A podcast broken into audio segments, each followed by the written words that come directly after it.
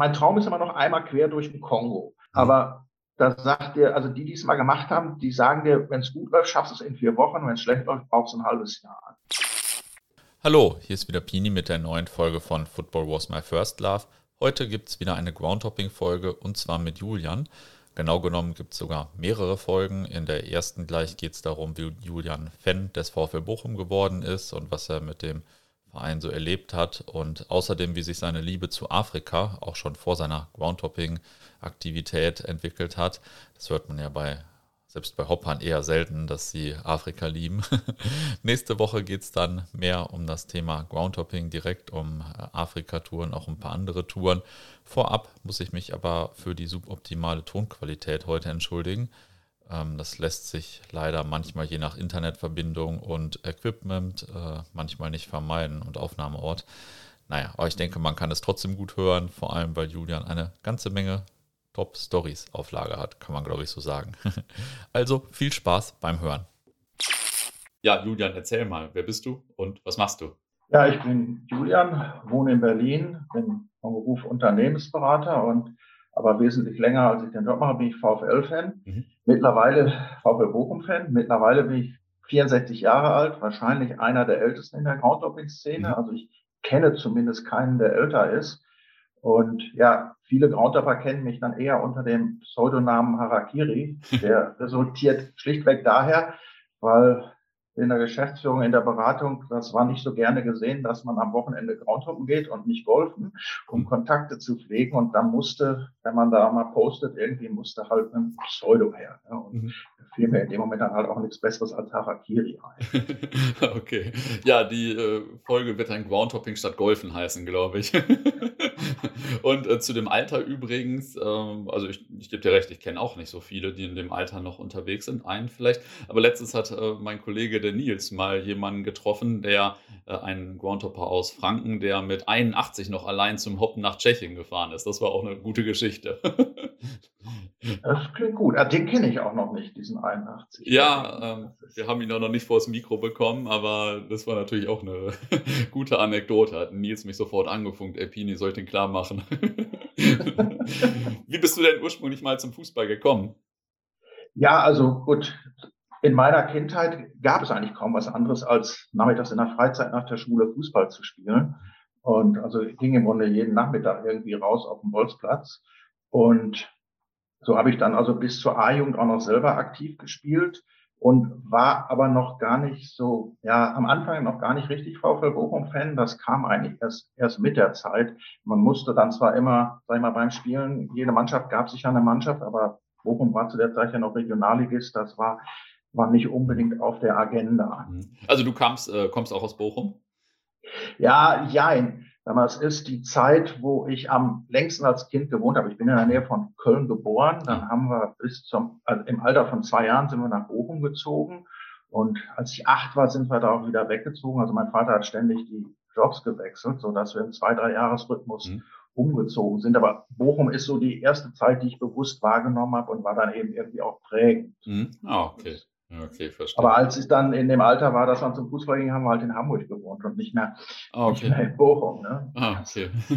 ja, gut, wenn das Herz einmal schon verloren ist, dann kann man mhm. da nicht viel machen. ähm, ja, wie sage ich mal, man kann die Frau wechseln, aber nicht den Verein. Ja, man kann ja auch, äh, also früher kannte ich auch den Spruch, man kann die Frau wechseln und dann wurde es mal ergänzt um die Religion, um, äh, ich, ich glaube, um das Geschlecht und so weiter und so fort. Dieser Spruch wird immer länger mit, der, mit der modernen Zeit. Zeit. Ähm, erzähl vielleicht mal ein bisschen aus deiner VfL-Fankarriere. Erinnerst du dich noch an dein erstes Spiel? Ja, mein erstes Spiel war dann interessanterweise in Hamburg. Mhm. Und das war also 1972, da waren sie gerade aufgestiegen. Und ja, eigentlich das Spiel lief schon, wie man es als VfL-Fan immer wieder erlebt. Also ich war ganz begeistert. Der VfL führte ziemlich schnell 2-0 um dann am Ende 3 zu 2 zu verlieren. Mhm.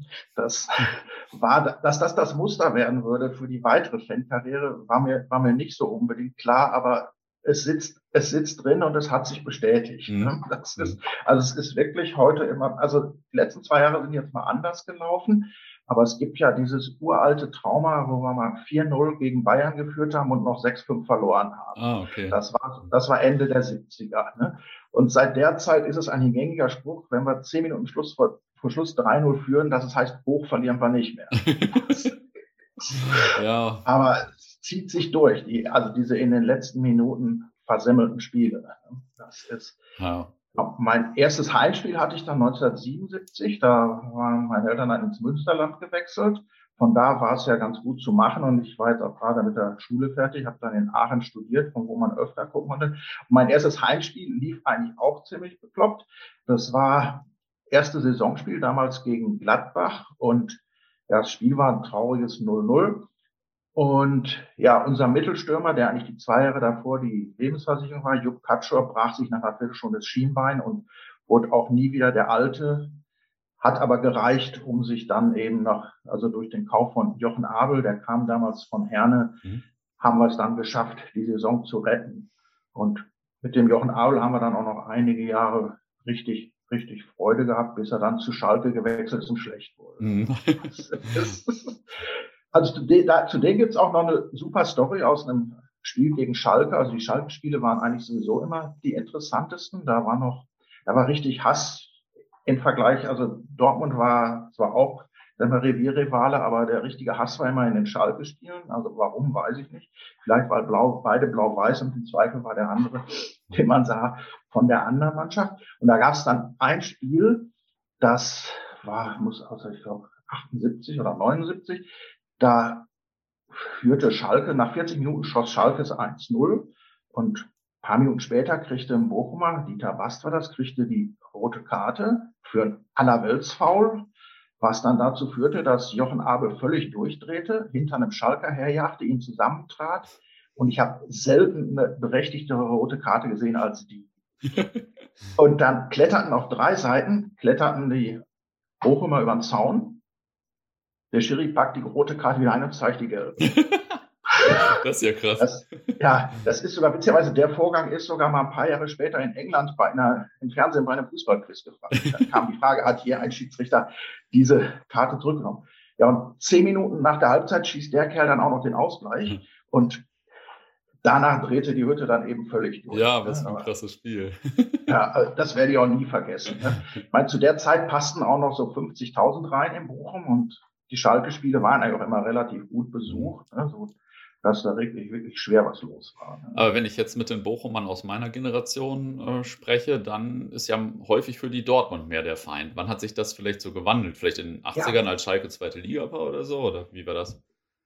Ja, ich weiß es gar nicht. Das ist, also ich, ich kenne das mittlerweile auch. Ne? Das ist also zehn Jahre, würde ich jetzt sagen. Länger ist das noch nicht. Ne? Okay. Ist wahrscheinlich auch ein bisschen Neid mit der, mit der Erfolgsgeschichte. Hm. hm. Ist, ah, okay. Ja, es wird ja immer dran festgemacht, sie waren fast pleite und sind jetzt ein Kapitalistenverein. Ne?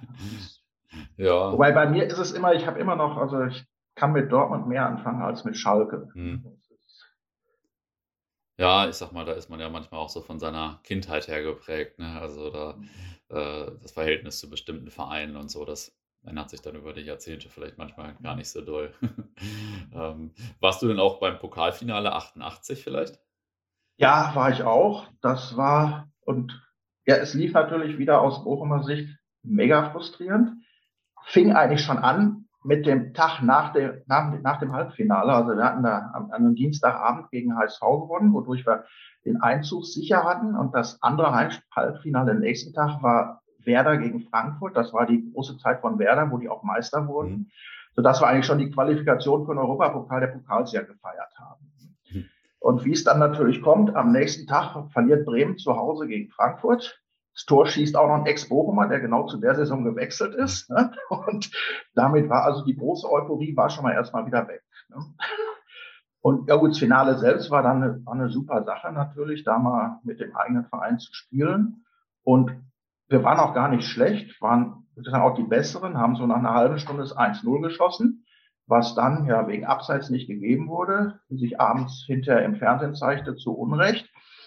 Und eigentlich hatten wir das Spiel auch unter Kontrolle und ja, zehn Minuten vor Schluss dann überflüssiger Freistoß am 16er, Und da war schon klar, jetzt kommt Lajos Stettari und semmelt das Ding in den Winkeln und so mhm. kam es. Und dann war es vorbei. Ja. Und das, also, da, also spätestens danach war mir klar, du bist Fan eines Loservereins. ja. Andererseits gut, man, man braucht eine gewisse masochistische Ader, die wird regelmäßig wieder befriedigt. Ne? Mhm. Und so gesehen sind die letzten zwei Jahre eigentlich völlig absurd gewesen. Das war mal, also man wurde, ja, sie spielten auf einmal guten Fußball und erfolgreich und haben, anders als man es gewohnt ist, selbst in Spielen, wo sie in der letzten Minute, so wie gegen Hannover, den Ausgleich kriegen, tatsächlich noch wieder nachgesetzt und das Spiel noch gedreht. Ne? Mhm. Also also in der Aufstiegssaison. Und auch jetzt in der Bundesliga-Saison, da waren ja Spiele dabei, da hast du dich gefragt, wie geht das? Ja. Also, Eins davon habe ich auch gesehen. Nur das Ärgerliche ist, gut, wegen Corona konnte ich ja nicht so, so viel spielen. Ich habe fünf Spiele live gesehen und die gingen alle verloren. Ah, dass, okay. dass ich mich jetzt nicht traue, dass ich mich frage, sollst du nächste Saison hingehen oder Oder äh, ist es zu gefährlich? Also das mhm. erste Saisonspiel werde ich auf jeden Fall hingehen. Da spielen sie im Pokal bei Victoria Berlin. Mhm. Das sollte ungefährlich sein. Ne? also wenn das auch schief geht, dann stehe ich echt auf dem Schlauch. Ja, ja, ja, das wäre schon dramatisch. Erzähl vielleicht noch ein bisschen so vom alten Ruhrstadion. Wie war das so früher in Bochum?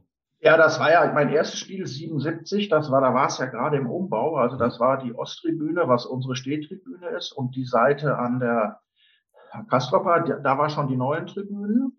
Aber Gegengerade und, also die andere Kurve, ja, die war gerade abgerissen, aber auf der Gegengerade war damals auch die alte Haupttribüne. Die stand ja noch, da war eigentlich ein ganz schönes, ganz schönes Schätzchen. Und es war ja auch noch, war noch eine Laufbahn drin. Ne? Das ist ja, im Grunde umgebaut worden ist es, damit Bochum nach der WM 74 nicht ganz so dumm da stand. Die beiden Nachbarn, das neue große Stadion, da hat die Landesregierung entschieden, gut, wir supporten das jetzt in Bochum auch und bauen den da ja auch ein 50.000er. Nur es war ja im Grunde beide Hintertortribünen waren ja Stehtribünen und jetzt mit der Versitzplatzung haben wir ja gerade mal noch die Hälfte. Ja. Ja, ja und damals war wirklich, also ich kenne es ja dann auch nur von den Bildern da aus den Pokalspielen, wo die ja wirklich, die standen ja bis an den Spielfeldrand. Ne, so. Ja. Ja, cool. Also das ist, äh, ist ja eine meiner Lieblingsfragen immer nach dem Flair von den alten Stadien und so, wenn jemand das schon äh, vor einiger Zeit erlebt hat und so. Das äh, ist ja immer schön. Die meisten wissen es ja gar nicht mehr, dass das mal anders aussah. Ja, das stimmt. Das stimmt. Man denkt eigentlich, das wurde irgendwann so gebaut. Ne? Das äh, mhm. denkt man irgendwie automatisch bei, bei diesem Stadion. Ist ja auch immer schön, der Weg vom Bahnhof. Ne? Also jetzt gut, als Dortmund natürlich auch erlebnisreich ab und zu mal, sage ich mal, aber hat einfach so richtig Flair, ne? so von der Lage und so. Ist äh, schon toll. Aber wir spielen ja jetzt auch nur noch mit Sondergenehmigung in dem Stadion. Ah, ne? das, ja.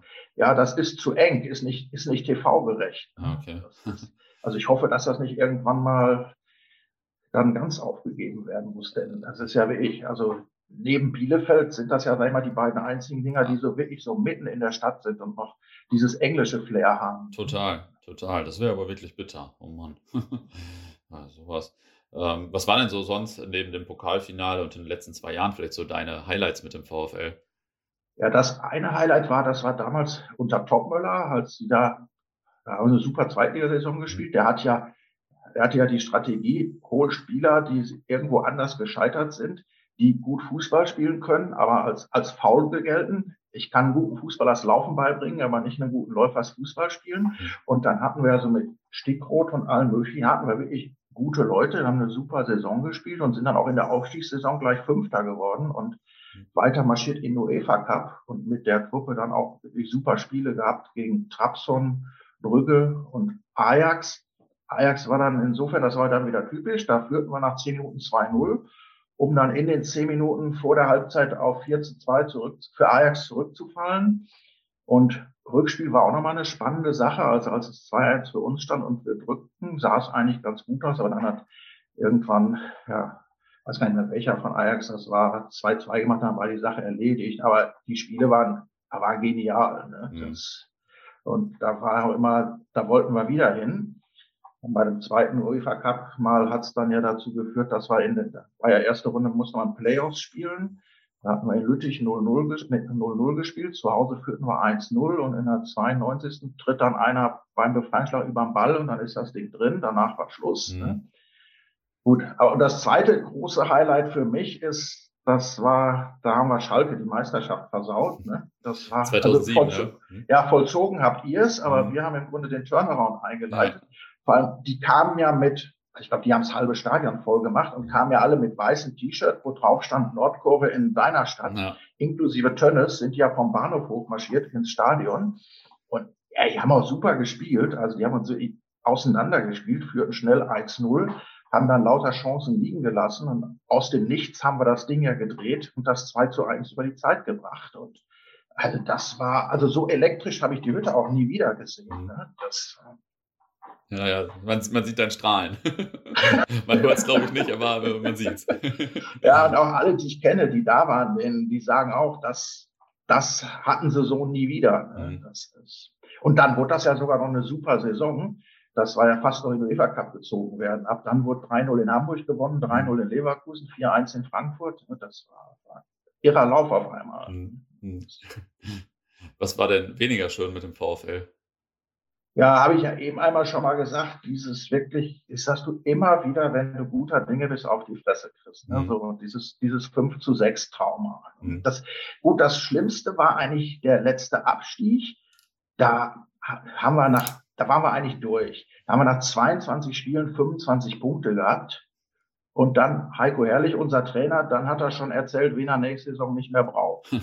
Und ja, ab dann wurden noch drei Punkte geholt. Ja weil die, die nicht gebraucht wurden, ja dann komplett das Fußballspielen eingestellt haben. Und mhm. selbst am letzten Spieltag hätte es noch klappen können, da hätten wir noch in die Relegation kommen können gegen Hannover, denn die standen hinter uns, aber die haben dann 3-0 in Bochum gewonnen. Und ja, also diese Überflüssigkeit dieses Abstiegs, ne, mhm. die und gut, dann im Folgejahr, normal sind wir ja eigentlich immer nach dem Abstieg sofort wieder aufgestiegen. Und da lief es ja so saublöd, dass wir aufgrund des Torverhältnisses nur Dritter geworden sind.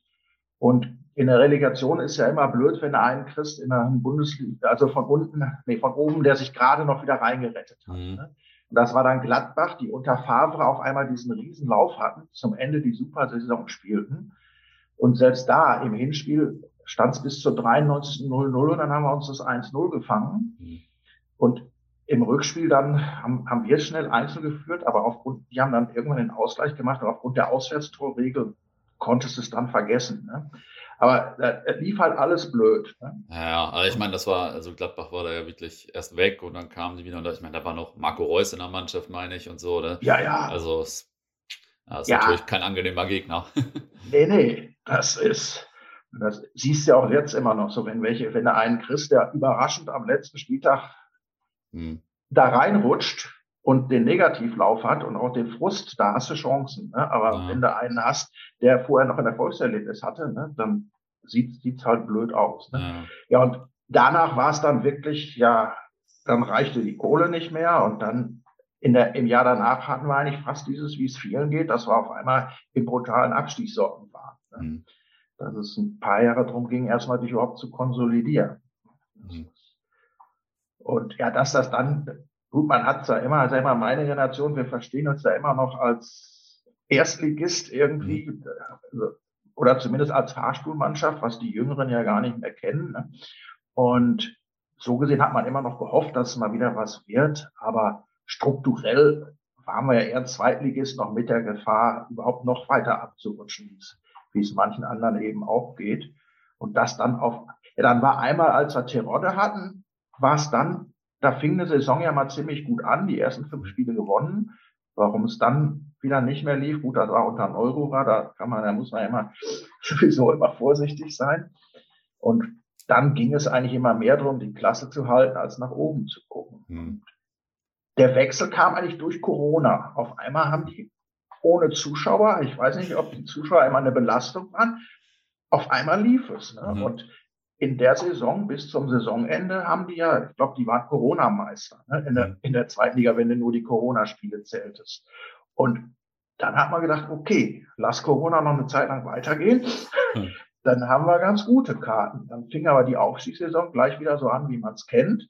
Also gutes Spiel, 2-0 gegen St. Pauli geführt, bis zur 85. und 2-2 gespielt. Mhm. Dass du denkst, okay, die Scheiße geht schon wieder los. Ne? Mhm. Mhm. Und die ersten Spiele liefen auch nicht so gut, aber dann haben sie in Hamburg beim HSV super gespielt, 3-1 gewonnen. Ja, und ab dann lief es echt. Ne? Das gut, als viele uns ja schon oben gesehen haben, als Bochumer bist du ja so lange skeptisch, bis du das Ding wirklich in mhm. trockenen Tüchern hast. Ne? Mhm. Aber ja, und von der Bundesliga-Saison haben wir eigentlich so viel auch nicht erwartet. Da haben wir gedacht, ist jetzt nett, mal ein Jahr dich konsolidieren und dann fließt du wahrscheinlich wieder. Also gut, Fürth war für uns gesetzt als schlechter, dann hatten wir noch die Hoffnung Bielefeld und vielleicht noch irgendeinen anderen. Und dass es dann so läuft, ja, das war absurd. Also gerade dieses Spiel gegen Bayern. Das, mhm. ja. Und, ja, und auch das Spiel bei euch, was da, ja, ja. das war ja auch sensationell. Ja. Ja, ja, auf jeden Fall. ja. ja, und zwar ja teilweise wirklich guter Fußball. Also auch wenn ich dieses eine Tor, was der Lokadia da bei euch geschossen hat, ich sag mal, wie er den Ball da mit dem linken Fuß aus der Luft nimmt, rüberzieht und rein verwandelt. So die Spieler hast du im Buch normalerweise nicht. Ja, ja, ja. Ja, ja, das muss man auf jeden Fall gut genießen. Ja. Wer weiß, das nächste Saison wird halt, da ist ja kein gesetzter Absteiger mehr dabei. Also mhm. nächste Saison wird jetzt wirklich hart. Ja, das glaube ich, das glaube ich. Ja, mal schauen. Ich komme mal zum Thema Groundhopping. Ähm, du mhm. hast mir im Vorgespräch gesagt, dass du schon sehr lange und sehr viel gereist bist, bevor du überhaupt zum Groundhopping gekommen bist. Erzähl vielleicht mal ein bisschen, wo warst du denn überall in deiner Vor-Groundhopping-Zeit, nenne ich es mal. Ja, ich bin, das fing an, also 1981 im Studium. Da hatte ein Freund von mir witzigerweise ein paar Amerikaner im Zug kennengelernt, die in Deutschland so mit so einem Eurorail-Ticket unterwegs waren und die meinten doch, wir sollten sie mal besuchen kommen. Die waren aus Minneapolis. Ja, dann sind wir sind wir dann auch gleich nächsten Sommer rübergeflogen, haben uns in Minneapolis für 150 Dollar ein Auto gekauft und sind damit dann zwei Monate durch die USA bis an die Westküste und haben den Wagen für 300 Dollar hinterher wieder verkauft. Und ja, das hat mich dann irgendwie angefixt, so zwei Monate unterwegs sein. Man hat gedacht, coole Sache, sowas machst du jetzt öfter. Mhm. Dann bin ich dann zwei Jahre später, das hat 83, bin ich sechs Wochen nach Sri Lanka. Ich wollte eigentlich auch noch nach Indien rüber, aber dann hat irgendwas mit dem Visum nicht geklappt, sodass ich in Sri Lanka geblieben bin. 85 habe ich dann eine Tour gemacht von Istanbul über Land bis da Rote Meer, in Jordanien und, und wieder zurück. Und ja, und dann war ich ziemlich oft in Südostasien unterwegs und irgendwann wurde es mir da zu langweilig. Und weil, ja, da ist ja da lebst du eigentlich nur in deiner Bubble. Ne? Du lernst alle möglichen Leute kennen, aber keine Locals, nur ja, Amerikaner, Australier, also interessante Leute, aber kommst so richtig an das Land nicht ran. Und außerdem, du brauchst ja nur, du kommst irgendwo am Busbahnhof an, dann wirst du ja gleich von irgendeinem in der Hand genommen, der dir sozusagen da und da gibt's diese Hostels und mhm. der rennt so lange mit dir rum, bis du was gefunden hast. Und das war mir nicht genug Abenteuer. Ne? Und daraufhin habe ich mir gedacht, jetzt musste man nach Afrika. Und das hat mich dann eben auch mega, also angefixt nach der ersten Tour. Also da kann ich auch gleich mal länger drüber erzählen. Ne? Mhm. Da war ich dann wirklich sowas von angefixt, dass ich seitdem, sagen wir das Afrika-Fieber, Fieber in mir habe. Ne? Also für die meisten ist der Kontinent ja extrem chaotisch. Mhm. Und, und, das ist er auch, aber gerade das macht mich ja, macht mich ja irre an. Ne? Mhm. Also die erste Tour ging dann also eigentlich wollte ich erstmal nur Zimbabwe und Sambia machen, weil, mich, weil ich mal die Victoria-Fälle sehen wollte. Und es war dann ja auch zu der Zeit, ja, es gab, also für Afrika gab es, für ganz Afrika gab es einen Lonely Planet, der war ja, so ein paar Zentimeter dick, aber im Schnitt hattest du für jedes Land zehn Seiten. Ne? Also eigentlich, du wusstest nicht allzu viel. Ne?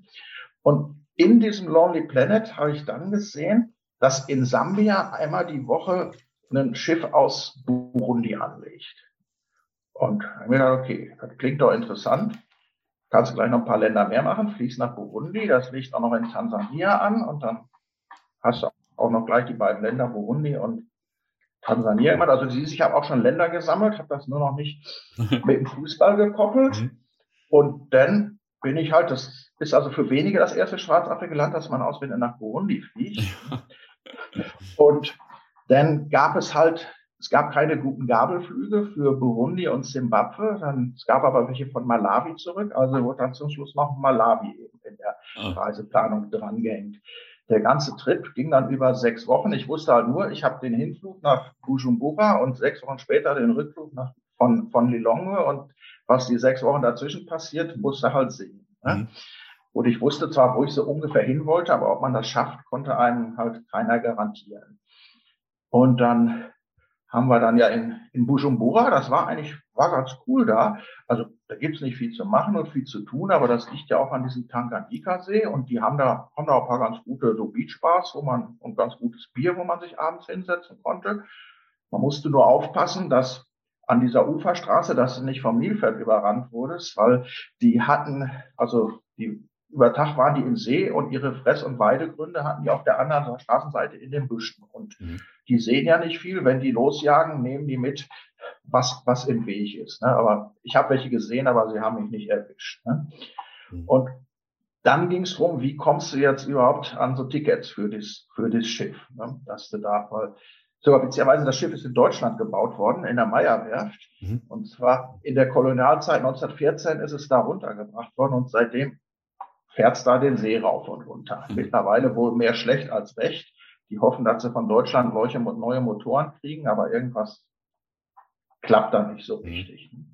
Dann auf dem Schiff haben sie so zehn, zehn sogenannte erste Klasse Kabinen. Das ist aber, das ist ja wie im Hostel so, eine Doppel, so ein Etagenbett. Ne? Mhm. Dann gibt es ein paar Viererkabinen und noch so ein paar hundert Plätze in der Holzklasse. Und Schon das Prozedere war dann interessant. Ja, du musst den ersten Tag hin dich anmelden. Beim nächsten Mal kriegst du dann Bescheid, ob du einen Platz hast. Und beim dritten Tag musst du dann hin zum Bezahlen. Und da kriegst du auch gesagt, dann welche Klasse.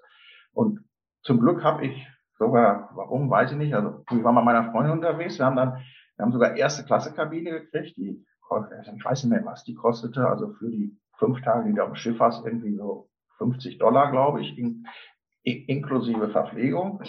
Und ja, und dann fährst du da abends los in Bujumbura und da ist es auch noch relativ leer. Es sind auch so 10 bis 20 Musungus wohl immer an Bord. Ne? Also Musungus ist da in Swahili für die Weißen. Also waren noch ein paar Schweden, Australier, Neuseeländer und witzigerweise ein Schwarzer, den ich sofort als Tutsi, das ist da eines der beiden Völker da, also Tutsi und Hutu, zwischen denen es öfter mal knallt und einer die direkt als Tutsi geoutet. Ja, der war dann, das war dann einer von Barbados und der wohnte in München und sprach fließend Deutsch.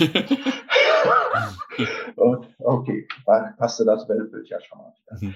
Ja, und am ersten Tag, also in Bujumbura steigen noch nicht so viele zu, war es relativ ruhig an Bord, legst am nächsten Morgen da in Kigoma in Tansania, legst du an, da bleibt das Schiff auch einen Tag liegen, bevor es dann wieder weiterfährt. Und ja, ab der Weiterfahrt ist es dann, da ist es echt der Hammer. Das Schiff ist rappelvoll, platzt aus allen Nähten.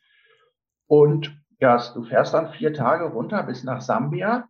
Und ab dann, das, der, der See ist an den Ufern so flach, dass du keine Häfen hast, sondern das Schiff ankert dann auf dem See und dann kommen die aus, aus den Dörfern.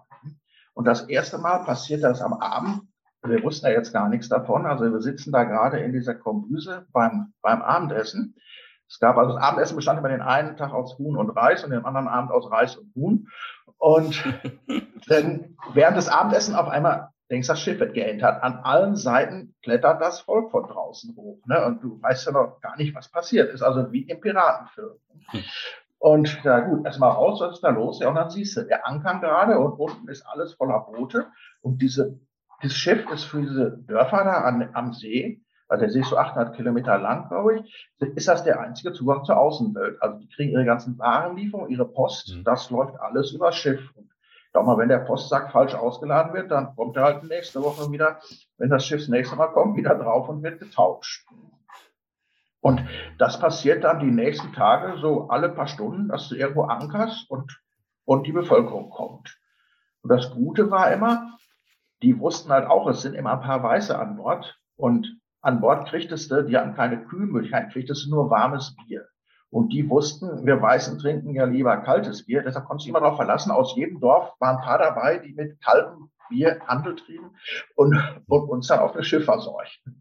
Das, und so lässt es, und so kriegst du dann so, das war eigentlich ein perfekter Einstieg für Afrika. Du, diese drei, vier Tage, die du da unterwegs bist, du hast keinen Stress, musst dich um wenig kümmern, aber du kriegst mal so den vollen Eindruck, wie das Leben funktioniert. Hm, ja, hört sich für gut an. ja. Gut, und dann kommst du nach den insgesamt fünf Tagen ab Bujumbura, kommst du dann in Sambia an und ja, da hast du dann so einen Grenzer, der hat die ganze Woche nichts zu tun und hat dann einmal die Woche hat er die Gelegenheit, Leute abzukassieren. Ne? Mhm. Und ja, und so läuft das dann da auch. Ne? Also da kriegst du dann den nächsten Eindruck, wie Afrika läuft. Also jeder, jeder Rucksack wurde ja danach durchsucht, ob irgendwas drin ist, was er gebrauchen kann und für irgendwas dann sozusagen für irgendein Vergehen deinerseits einzukassieren. Ich hatte Glück. Es war damals, es war gerade diese Kuwait-Krise, da wo der Saddam Hussein da Kuwait überfallen hatte und ich hatte als Lesestoff in meinem Rucksack oben drauf einen Spiegel mit einem Konterfei von Saddam Hussein. Und der Grenzer sieht den Spiegel mit dem Konterfei, hat ein Strahlen im Gesicht, haut mir auf die Schulter und du bist schwer in Ordnung. Ja, so krass. und damit war ich durch. Ne? Das, ab dann hatte ich den auf jeder, an jeder Grenze oben liegen und es hat auch, hat, hat eigentlich auch immer geklappt. Ne? Aber ansonsten, also die ganze Prozedere, bis, bis alle eben durch waren, hat ewig gedauert. Vor allem das Entscheidende war, du brauchtest damals für Sambia eine Cholera-Impfung. Und ja, waren ein paar dabei, die hatten keine. Und die hatten dann die Wahl, sich entweder mit dieser Spritze, die er da hatte, impfen zu lassen, was ja in AIDS-Zeiten mit so einer, obwohl ich weiß, wo die schon alle drin gesteckt hat, ja. nicht so schön ist. Oder eben 100 Dollar und damit war es dann auch erledigt. Okay. Und ja gut, ein paar haben dann eben bezahlt. Und dann ging es jetzt darum, wie kommt man von da weiter. Von da waren es ja immer noch 1000 Kilometer über Land bis Lusaka.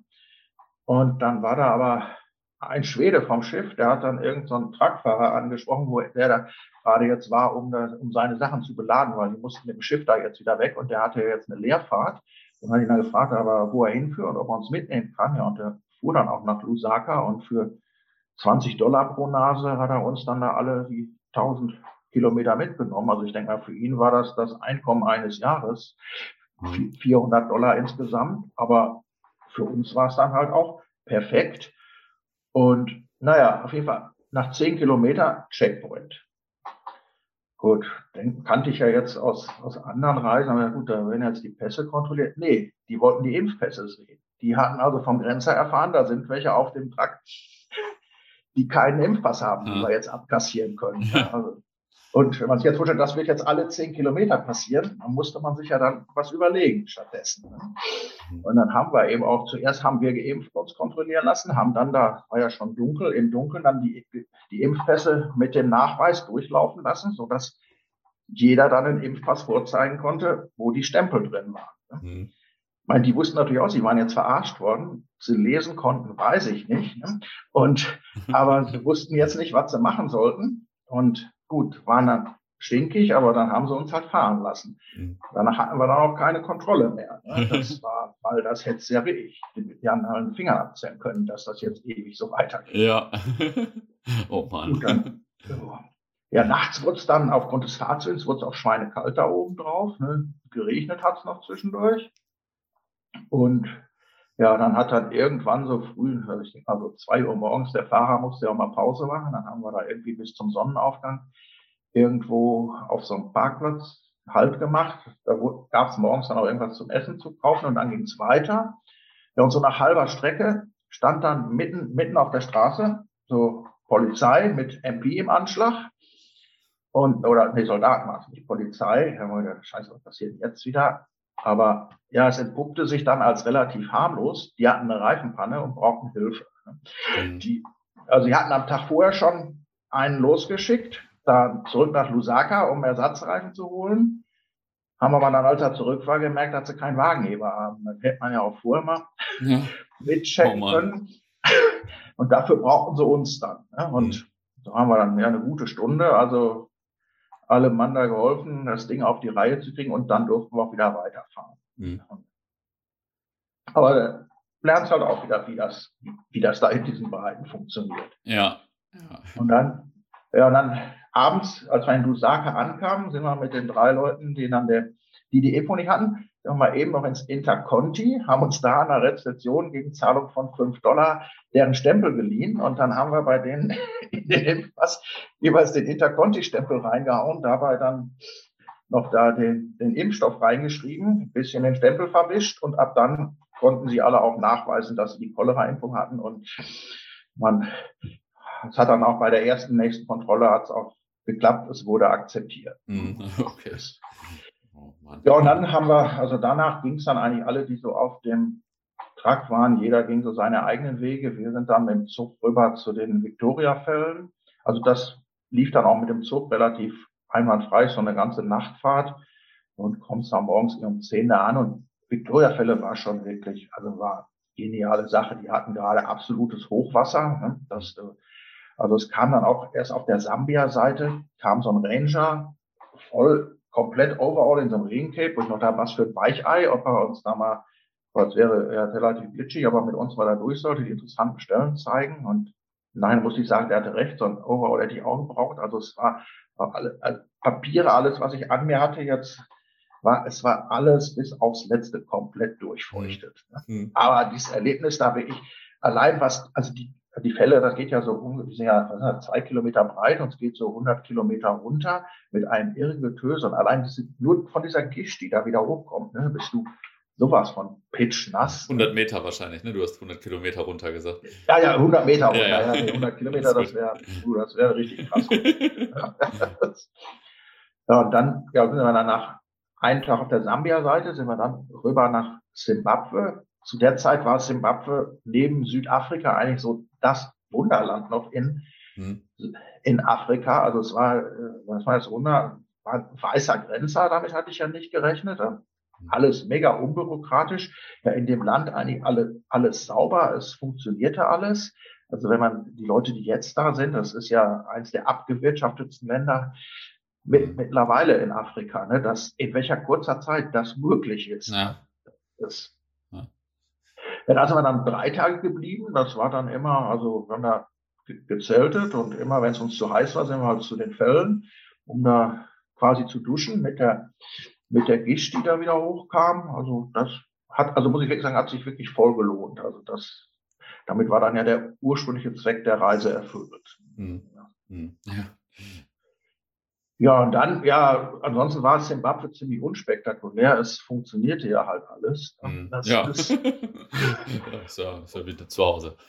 ja, ja, es war wirklich, man fühlte sich wie zu Hause. Mhm. Das ist, also in den Supermärkten gab es alles. Ne? Das, das ist ja krass, dass das, ähm, also man geht ja eigentlich immer davon aus, dass es Fortschritt gibt und so weiter und so fort und dass es heute besser ist als vor 30 Jahren oder wann auch immer, aber äh, das, manchmal ist das auch nicht so in manchen Ländern, ne?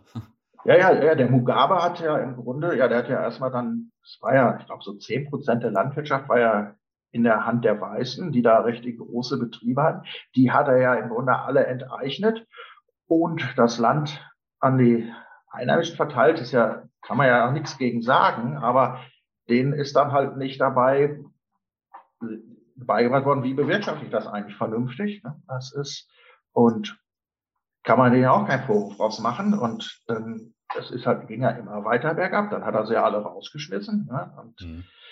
das ist gut. Er selber ist ja einer der reichsten Afrikaner. Ja. Ja. Und ja. Wie, äh, sorry, sag ruhig.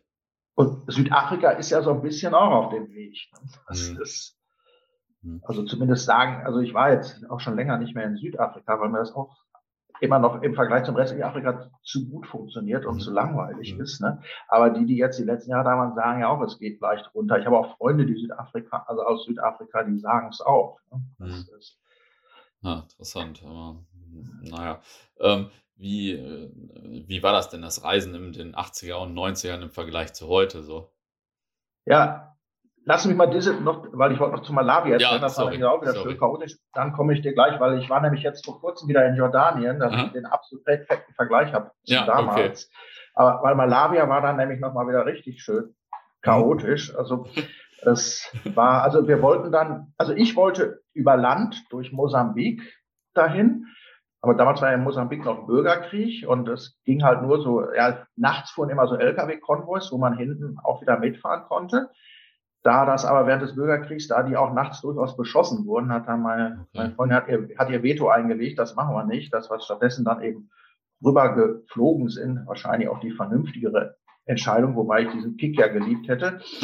und, und dann in Malawi sind wir dann rüber, also da gibt's also, das hatte ich vorgesehen, da gab Cape Maclear, das ist ein Strand am Malawisee und der Malawisee hat den Vorteil, dass er der einzige See in Afrika ist, der bilaziosefrei ist, wo du halt problemlos auch schwimmen gehen kannst. Mhm. Und das Tolle ist, der hat auch, also das Gros unserer Süßwasser-Aquariumsschiffe, Fische, nicht Schiffe, hat seinen Ursprung da, dass du also auch unheimlich gut schnorcheln kannst und es wimmelt von diesen kleinen bunten Fischen. Also du musst dann nur vom Airport erstmal dahin, was relativ umständlich ist. Also bis schon, sind zwar nur 300 Kilometer, aber bis du da bist, also geht ein guter Tag rum. Ja, und dann da im Grunde auch keine große Infrastruktur. Wir haben dann da gezeltet. Und dann ganz witzig, nächsten Morgen, so bei Sonnenaufgang, klopft es am Zelt und dann fragt da einer, ob wir Frühstück bräuchten. Ja, ja, klar, gute Idee. Ja, braucht ein paar Quatscher, da die örtliche Währung und dann wird er uns was besorgen halbe Stunde später klopft es wieder am Zelt. Dann ist da einer mit so einem riesen Fisch, so einen halben Meter. Wir bräuchten doch bestimmt Abendessen, ob wir Interesse an dem Fisch hätten. oh, dann klar, gute Idee. Ja, er hätte da so einen, kennt da so einen Koch im Dorf, dem wird er den dann bringen, der wird uns den dann fertig machen. Und der kam dann irgendwann im Laufe des Tages, der Koch, um sich vorzustellen und auch um mit ihm die Essenszeit abzumachen. Und er brauchte dann noch Geld von uns, damit er sich das Öl fürs Braten kaufen konnte. Und hat aber auch super geschmeckt und war, war klasse. Und dann sind wir eine Stunde später dann aufgestanden und ja, dann saß da auch der Typ, der uns Frühstück besorgen wollte. War nur kein Frühstück da. Da hatte man einfach mal wieder zu Deutsch gedacht, dass der jetzt selber losgeht. Nee, der hat sich ja natürlich die Hälfte der Kohle abgezeigt und den nächsten geschickt. Ich weiß jetzt nicht, wie viele Stationen das ging. Auf jeden Fall, ja. Und eine gute Stunde später kam dann aber auch einer mit Honig, Brot und Instant-Kaffee. Also geklappt hat es dann schon. Und so ging es dann also die nächsten drei Tage nach diesem Schema immer weiter. Also das war dieses, du weißt nicht, wie es sich entwickelt, aber irgendwie funktioniert es halt immer in Afrika, auch wenn mhm. die Lösungen etwas überraschend sind. Ne? Ja, ja. Ja, und dann war es dann nach den drei Tagen, die wir dann da waren, dann ging es ja erst drum, zwei Tage später war der Rückflug. Und den musst du dann ja auch kriegen. Da willst du ja nicht mehr unbedingt dieses Chaos haben. Da musst du dann ja schon, brauchst du ein bisschen Verlässlichkeit, dass du rechtzeitig da bist. Also habe ich mich dann drum gekümmert, dass man nicht wieder da über alle möglichen Feldwege da dahin muss. Dann hat mir so zwei so Fischer organisiert, habe mit denen abgemacht, die bringen uns nächsten Tag dann nachmittags über den See nach Monkey Bay, um von da dann den Bus zurück nach Lilongwe zu nehmen. Und ja, die waren auch wie abgesprochen da. Halbe Strecke auf dem See, kein Sprit mehr. Das, und ja, gut, was machst du jetzt? Und dann ganz weit am Horizont kreuzte irgendwie so ein Militärboot und dann haben sie es auch irgendwie geschafft, sich mit dem leeren Kanister da bemerkbar zu machen. Die winkten dann nett zurück und unsere beiden Fischer wurden immer hektischer, sodass sie dann irgendwann auch kamen. Und dann ging, gab es lange Verhandlungen, dass sie uns Sprit verkauften und erst als ich dann zwei Kulis rausgerückt habe, da waren sie dann auch dazu bereit. und dann sind wir halt, gut, dann sind wir da auch angekommen und dann ging es rein um Monkey Boy, wann fährt denn jetzt nächsten Tag der Bus? Die Auskünfte waren dann zwischen 6 Uhr und 12 Uhr mittags, bis es gibt keinen Bus. Und interessanterweise in Lilongwe, da die fünf Tage vorher, hatte mir einer erzählt, der Bus fährt um 6.26 Uhr. 6.26 Uhr ist ja so eine absurde Zeitangabe für Afrika, dass du nur drüber lachen kannst. Er kam um 6.26 Uhr. Seitdem sage ich immer, du kannst dich in Afrika auf nichts verlassen und nicht mal darauf. ja, und dann nachmittags, dann auch schon mal direkt in der Nähe vom, also am Busbahnhof, da so ein Hostel genommen und auch gleich so einen Taxifahrer verhaftet, damit er uns nächsten Tag zum Flughafen bringt, weil der Flug sollte ja um 10 Uhr gehen. Es hieß, man müsse spätestens um 8 Uhr da sein, was nicht nötig war, wie, wie, wie am meistens. Und der war ja sogar so, der kam mit ins Hostel, ließ sich unser Zimmer zeigen für den Fall, dass wir verpennen. Da ich gedacht, klasse, super Mann, hier bist du auf sicheren Seite. Ja, nächstens für 5 Uhr hatten wir uns verabredet. Und nächsten Morgen, ja, natürlich keiner da. Das ist jetzt auch nicht so schlimm. Läufst du die zehn Minuten da bis zum Busbahnhof, da wimmelt es ja von Taxis. Ja, scheiße, drei Autos da. So. Im ersten war ich am Pennen, die wollten nicht. Bei den beiden anderen Autos, ja, sie würden, aber sie haben keinen Sprit. Und dann kamen zwei Polizisten da, liefen da rum, dann ich zu denen hin, das Problem geschildert, haben sie verstanden. Dann haben sie den einen, der da am Pennen war, gezwungen, uns zu fahren. Ja, wir fahren auch los. Und nach einem Kilometer biegt er ab auf so einem Parkplatz zu so einem Auto, wo welche drin pennen, weg die. Er braucht Sprit. Und ja, Tankstellen machten erst um 8 Uhr auf, keine Chance. Und ja, dann ging es jetzt darum, wie kommen wir zum Flughafen? Und als dann nach zwei weiteren Versuchen dann nicht möglich war, da bin ich dann so durchgetickt, dass wir entschieden haben, du fährst jetzt und entweder wir kommen an oder nicht. Und da war die Fahrt wirklich so, es ging immer rauf und runter, der ist dann, wir sind oben am Hügel, hat der Motor ausgemacht, wir sind den Leerlauf runter, dann hat er wieder gestartet und wir haben es tatsächlich dann auch geschafft, ihn hinzukriegen. Also, mhm. also wir waren so anderthalb Stunden vom Abflug waren wir dann da. Ne? Aber das hat mal wieder, das war wieder wirklich absolut typisch Afrika. Ne? Wo, mhm. wo alles, also seitdem habe ich mir angewöhnt, letzte Nacht, wenn es morgens früh losgeht in Afrika, Hotel am Airport, alles, alles andere kannst du vergessen. Ja, das kann ich mir vorstellen. Aber andererseits, es hat mich auch angefixt, dieses, also absolut nicht planen können, ne? Mhm. Das, und ja, mein ist Traum auch ein ist, Abenteuer, ne? Ja, ja, mein Traum ist immer noch einmal quer durch den Kongo. Aber das sagt dir, also die, die es mal gemacht haben, die sagen dir, wenn es gut läuft, schaffst du es in vier Wochen, wenn es schlecht läuft, brauchst du ein halbes Jahr. Mhm. Das ist, und es, ich ringe da immer noch mit mir. Ne? Mhm. Okay. Aber, und jetzt, jetzt wie hat sich das verändert? Also in Afrika gar nicht mal so sehr. Ja, also es ist, weil, also die Verkehrsinfrastruktur ist ein bisschen besser geworden. Also in vielen Ländern investieren ja die Chinesen, dass du mhm. bessere Straßen hast. Und, aber du, es sind ja wenig Länder, wo Tourismus ist. Dadurch, also touristische Infrastruktur hast du ja kaum. Und also sind ein paar Länder jetzt Senegal, Sansibar, Südafrika, da, da ist es halt voller und überlaufender geworden. Mhm. Aber, und dann ist aber, sag mal, in den Sahelländern ist es ja mittlerweile deutlich gefährlicher geworden. Ne? Also mhm.